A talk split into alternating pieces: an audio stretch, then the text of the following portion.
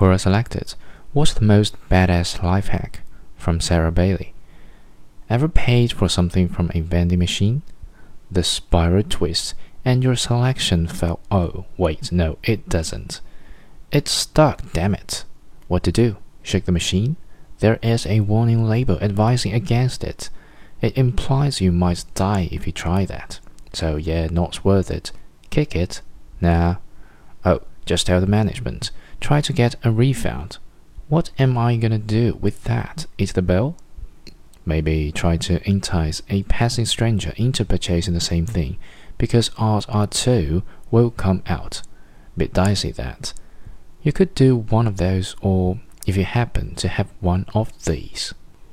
And an old enough machine and are outside the view of judgmental and authoritative eyes, you can actually solve your problem all by yourself.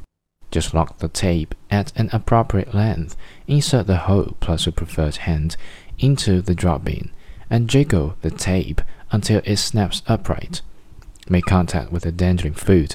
It won't take much more than a tap, and come to Miami, oh puppy.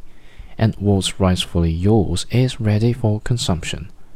Also important, don't get so laser focused on the food that you forgot to leave with the measuring tape. Check and check. Drop down.